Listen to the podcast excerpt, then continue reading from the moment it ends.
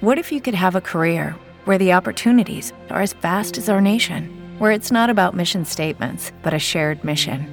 At U.S. Customs and Border Protection, we go beyond to protect more than borders from ship to shore, air to ground. Cities to local communities, CBP agents and officers are keeping people safe. Join U.S. Customs and Border Protection and go beyond for something far greater than yourself. Learn more at cbp.gov/careers.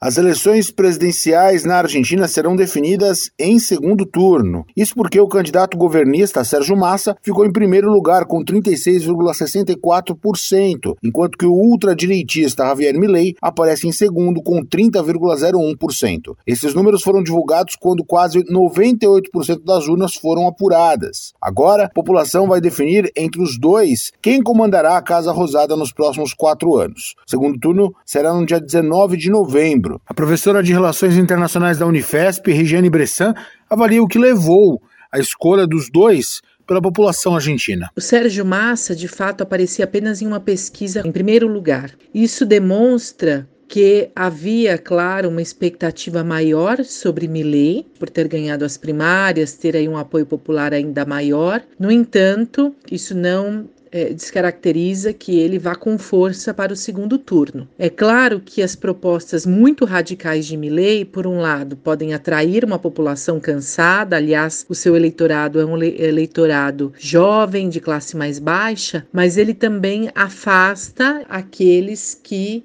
desejam é, uma política mais conciliadora, uma política com mais chance, inclusive, é, de sanar as dificuldades e crises econômicas. A professora detalha os impactos internacionais em caso de vitória de Milley. O Massa, ele deve manter o seu apoio ao Mercosul, manter as relações estratégicas com o Brasil e manter as negociações para o acordo com a União Europeia. Para o Brasil, seria melhor o Massa, já que o Milley é uma incógnita e ele tem declarações muito fora dos traços da política externa da Argentina. Ele disse que vai negociar apenas com Estados Unidos e Israel no momento em que o país precisa de apoio, investimento internacional, apoio internacional, seja da onde vier, ou seja, o país está numa situação muito débil, por exemplo, vem ganhando apoio da China, inclusive investimentos, inclusive para renegociar sua dívida com o FMI, e isso é muito importante. Quando Milley diz que vai romper com isso, com as relações com a China, isso acaba agravando a situação, isso acaba agravando esse quadro tão difícil que se encontra a Argentina. De acordo com o Diretório Nacional Eleitoral, a candidata de centro-direita, Patrícia Burick, ficou em terceiro lugar, com 23,83%. O órgão também revelou que mais de 77% dos eleitores compareceram às urnas. O consulado da Argentina em São Paulo informou que registrou alta participação dos eleitores, mas não deram um número exato. Aproximadamente 12 mil argentinos estão aptos a votar no estado. Agência Rádio Web, com informações internacionais,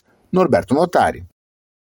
With the Lucky Land slots, you can get lucky just about anywhere. This is your captain speaking. Uh, we've got clear runway and the weather's fine, but we're just going to circle up here a while and uh, get lucky. No, no, nothing like that. It's just these cash prizes add up quick. So I suggest you sit back, keep your tray table upright, and start getting lucky. Play for free at LuckyLandSlots.com. Are you feeling lucky? No purchase necessary. Void where prohibited by law. 18 plus terms and conditions apply. See website for details.